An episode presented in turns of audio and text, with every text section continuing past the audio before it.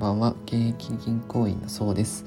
今回のテーマは積立 NISA でおすすめの証券会社はどこかというテーマでお話をします、えー、最初に結論から言うと、えー、私も使っているんですが楽天証券をおすすめしています、えー、その理由なんですが主には3つあります。1つずつ解説するとまず1つ目が投信購入で、え、ポイントが貯まるっていうところ。2番目は取扱銘柄が豊富、ま、3番目は楽天市場の商品がポイントプラス1倍になりますよ。主にこの3つですねがポイントです。1つずつ、え、説明すると投信購入でポイントが貯まるっていう点は、えー、楽天証券の場合投信積立楽天カードを設定できるんですが、まあ、100円の決済に対して今1ポイントがもらえる状況なんですね。利率で言うと、えー、投信積み立てをするだけで、えー、1%がプラスになってきます。これはですね、私投資信とか販売している側なんですけど、こう破格なサービスかなと思ってます。なぜかというと、まあ、通常銀行とか証,、えー、証券会社とかインデックスファンド手数料安い投資に買ってもだいたい1.1%とか今だったらかかってきちゃうんですがむしろ投資購入する側が1%こうもらえるっていうのはまあすごいなっていうのが単純にすごいメリットがあるなと思って私も楽天カードを使って積立 NISA で、えー、積み立てをしています。で2番目が取扱銘柄が豊富っていう点で、えっと、参考に今楽天証券で、えー、170銘柄 NISA のつ、えー、NISA で買える商品を取り扱っているんですけど例えば、えー、証券会社の大手の野村証券とかだと、えー、現時点7銘柄しかないみたいなんですね積立 NISA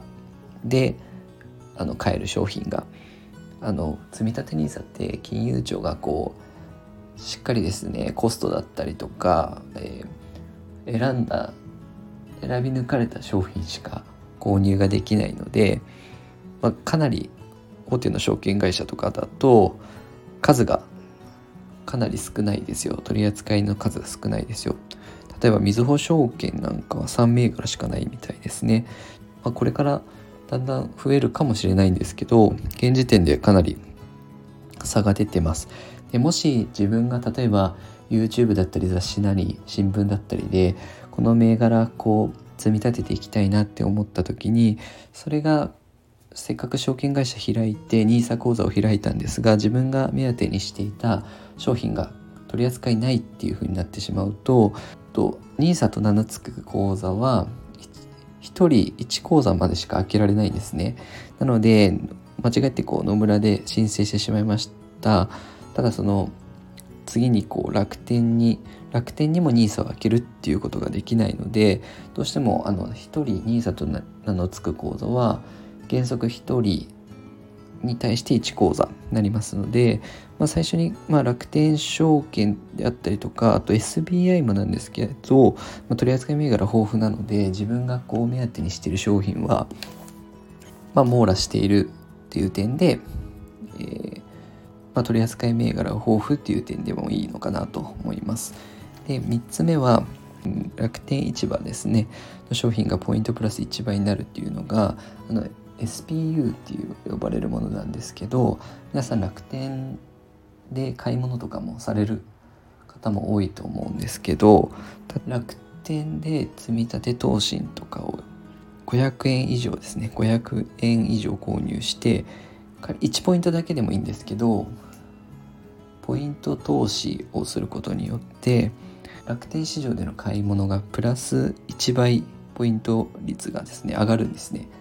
なので、えっと、楽天を使ってる方にとっては、まあ本当1円のポイントを使うだけで、プラス1倍上がってくるので、これはかなりお得かなと。なので、主には私はこの3つの理由で楽天証券を使って積立 NISA ををやっています。再びまとめると、えー、投信まず 1,、えー、1番目が投信購入で楽天ポイントが貯まるっていう点ですね。と2つ目は取扱銘柄が豊富3つ目は楽天市場の商品購入の時にポイントがプラス1倍になるこの3つのメリットがあるので私は楽天証券をしてます。まあ、どこで今、えー、積立 NISA をしようかなという迷っている方は是非参考にしていただければと思います。Twitter でも定期的に資産運用に役立つ知識だったりとかお金の知識を配信してますのでよかったらフォローお願いします。ご視聴いただきありがとうございました。